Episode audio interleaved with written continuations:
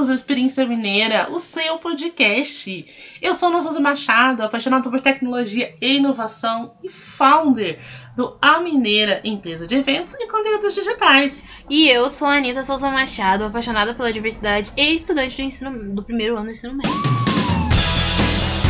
Bom, o tema é Fui Feita para Te Amar.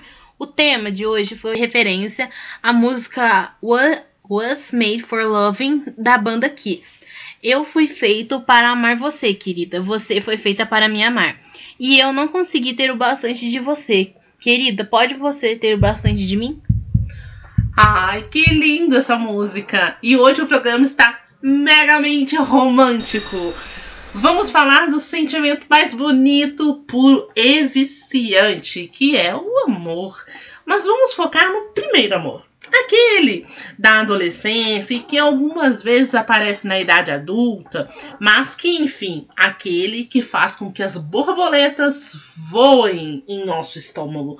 E aí, Anitta, o que você me conta sobre essas borboletas? Bom, essas borboletas às vezes pode ser é, sim, é, sinal de ansiedade, né? Então acho que seria legal procurar um psicólogo, né? No caso, um psiquiatra.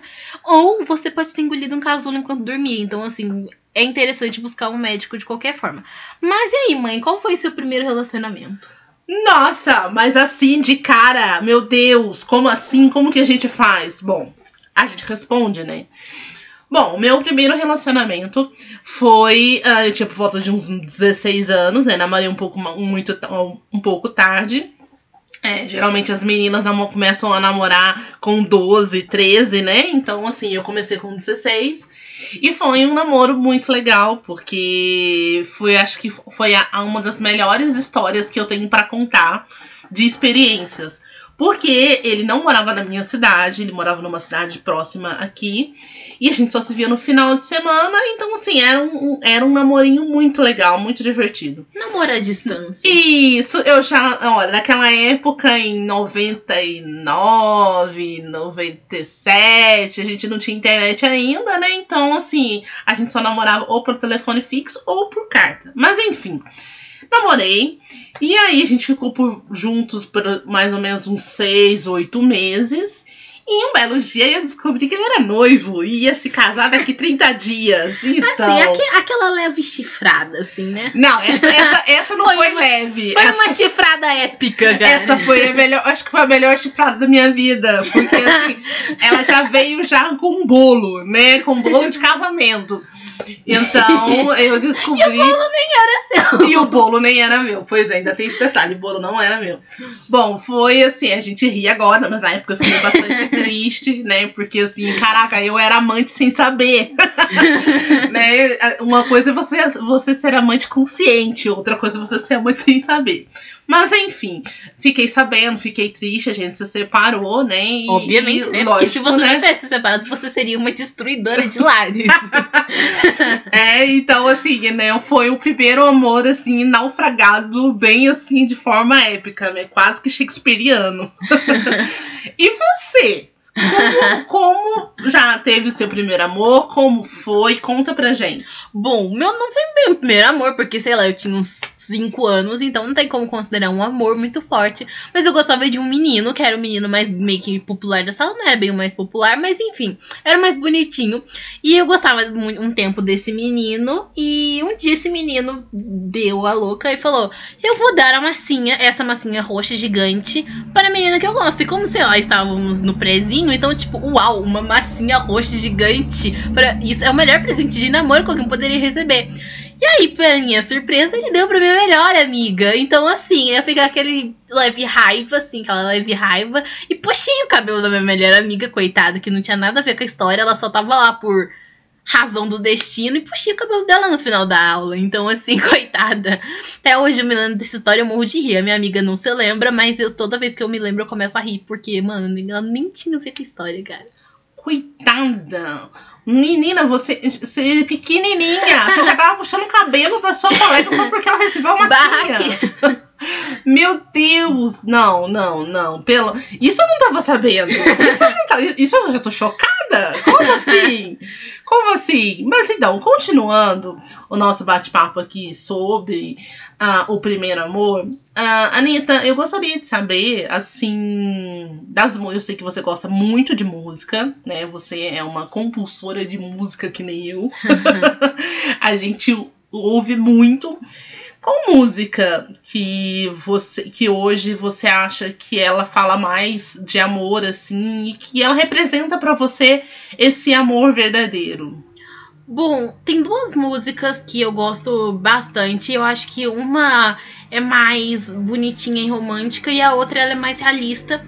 Uma se chama What Is Love, que é o da uma banda de K, uma um grupo de K-pop chamado Twice que basicamente a música pergunta o que é o amor e se questiona se o amor é igual a gente vê nos filmes românticos clichês, né? E eu falo, cara, foi uma dúvida que eu sempre tive na minha vida.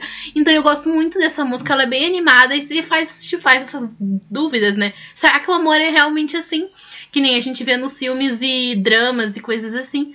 E a outra é, se chama um, é, Moral of the Story, que basicamente fala sobre as consequências, né? Você se apaixonar pela pessoa errada e, cara, mas isso é a moral da história. Segue, tipo, você aprendeu alguma coisa com isso. E é uma música muito legal. Falando assim, ah, fazer o quê? Me apaixonei pela pessoa errada, mas pelo menos eu aprendi que pessoas assim não são pessoas interessantes de conviver. Agora já criei um bônus a mais na minha vida, né? Então, assim, essas duas músicas, tipo, são duas faces da mesma moeda e eu acho muito legal essas duas.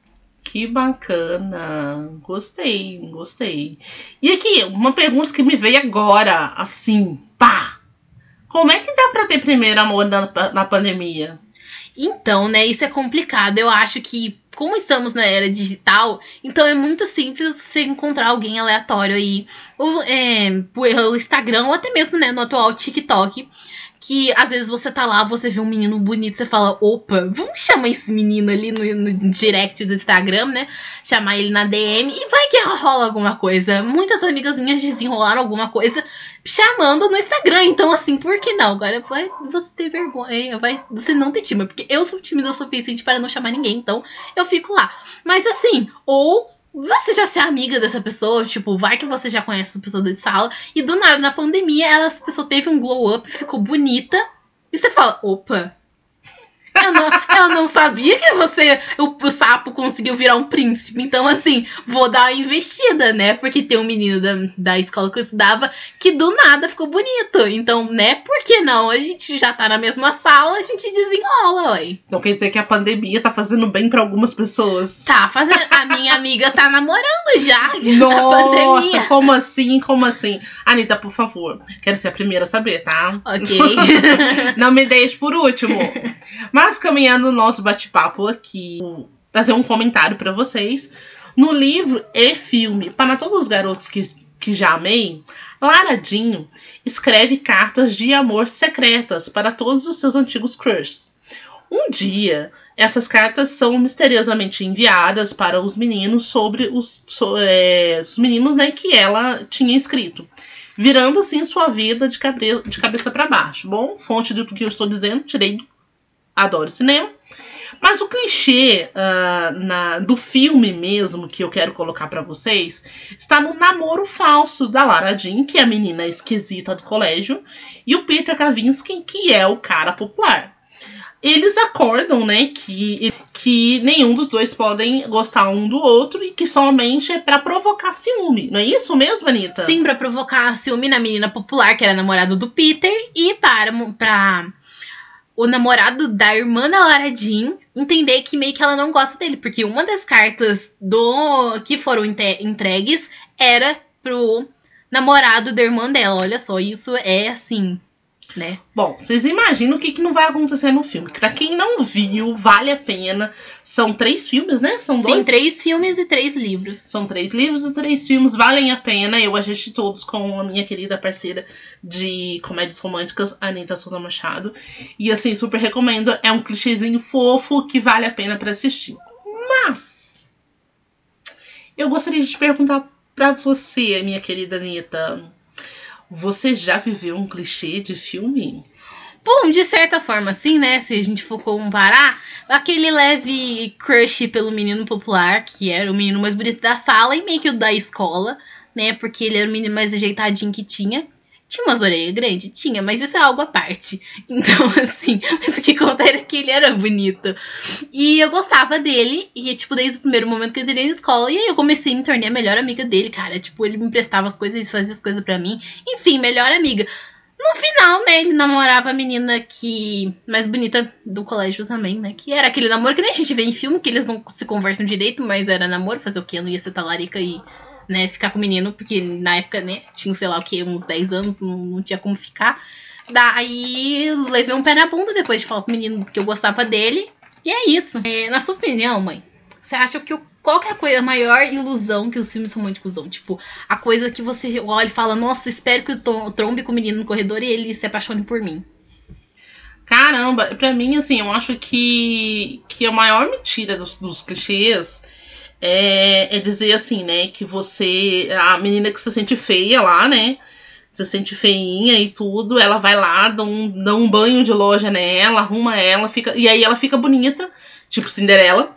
E, e aí, tipo, tudo, tudo dá certo na vida dela. E outra, sem contar que os, maior, os maiores filmes mais conhecidos de clichê romântico detalhado adolescente são com pessoas de 25 anos. Então você olha para aqueles meninos que mostra lá, você olha e fala: Nossa, eu espero que quando eu chego no ensino médio, no terceiro ano, eles sejam assim. Não é, tudo um bando de magrelo esquisito. Não vai ser aquilo que a gente acha. Eu tô no ensino médio. Doce ilusão. eu sei como que são os meninos. Eles não são aquelas lindos, maravilhosos, educados, gente. Não é assim. Então, assim, eles colocam aquelas meninas de 25 que tem um peito maior que a cabeça. Tipo, não é assim que acontece. Você tá no ensino médio, você tá na puberdade, você tá esquisito, você tá com espinha na cara, cara oleosa, cabelo bagunçado. Não tem como você ser uma princesa. E mesmo que você vai fazer compras, você se arrume, você vai continuar a mesma, mas só um pouco mais arrumada. Então, assim, eu acho que. E, e outra, uma coisa para você se considerar bonita, aí, ó, lição de moral, é você se achar bonita primeiro, porque muitas vezes você tem que se achar bonita para os outros te acharem bonita. Exatamente. Então começa a trabalhar nisso, hein? Se você se acha feia e começa a colocar a culpa nos outros que os outros não te querem, porque você é feia, você na verdade é bonita, se ame, cara. Isso aí, Anida. Muito obrigada pelo seu, seu momento inspiracional. Exatamente. Estou aqui emocionada com você. Bom, momento coach. Momento coach. Bom, é, eu também gostaria de saber de você, Anitta, é, dos filmes, né? Filmes e séries, você que ainda está no período teen. é, por quê? Tá? Por quê? Porque sempre tem que ter o popular da escola envolvido nos romances. Bom, eu acho que é porque o popular da escola, ele sempre mostra aquele lado carismático que ele tem, sabe? Aquele lado legal, descolado e hahaha, minha vida é perfeita. Mas todo sabe que, tudo, que a vida de ninguém é perfeita. A vida pode ser uma merda e a gente tá lá, uau, sorrindo, felizão. Então, meio que eles mostram esse lado, então acaba que todo mundo se apaixona por eles. Fala, cara, esse menino é maravilhoso. Só que muitas vezes não é assim. Se descobre que o cara é um baita de um babaca e você se apaixona pela pessoa mais inesperada do universo, tipo, o seu amigo esquisito esquisito. Então, assim, olhe para o seu amigo esquisito. Um dia ele pode ficar bonito também, tá bom? Exatamente. Dê uma chance para o nerd do seu lado. Exatamente. Ele pode ser o futuro Bill Gates. Exato. Tá? Pense bem nisso, tá? O futuro nerd de hoje é o cara milionário, tá? De, de amanhã. amanhã. Então, pense bem, não despreze. E, e, um exemplo disso é o filme Crush Altura, muito bom também na Netflix. Que a menina, ela tem 1,85 de altura, ou seja, é extremamente alta. E ela sofre bullying na escola por causa disso. E aí até que um belo dia chega um cara de 1,90 ou 1,95 na escola. E ela fica, mano, achei um cara mais alto que eu e ele é muito lindo. Ah, perfeito. Exatamente. Só que, né, o cara era bonito, então todas as meninas já estavam lá em cima dele. E ela, com a autoestima baixa, falou, nunca vou conseguir. E assim, tinha aquele amigo dela baixinho de 1,70 que ficava já reduz aí, porque tá Ficava dando em cima dela, só que ela nunca dava chance para ele, porque ele era baixinho. Então, moral da história, ela acaba. Fica, é, descobrir o cara, autoestima, o cara deixa se levar por ser popular na escola e acaba se tornando um grande babaca. E no final ela acaba ficando com, né, um spoiler aí para quem não assistiu o filme, com um amigo baixinho dela esquisito. Então, assim, às vezes, cara, o bonito é um idiota. E, e, o legal, gente boa que vai te tratar bem é o baixinho esquisito, entendeu? Então deu uma chance para os esquisitos. Tem uma chance para os esquisitos. Mas não necessariamente. Às vezes, como no filme da Pra Todos os Garotos que Já Amei, você descobre um outro lado do popular que não é aquele que ele demonstra, que é aquele lado sentimental que todos nós temos, né? já que somos humanos, não somos robôs. Exatamente. É isso aí, caçadores de experiência. O amor embala a nossa vida e nos inspira a, a não desistir de encontrá-lo. E vai, se vai ser clichê, se não vai ser clichê, isso aí é outra história.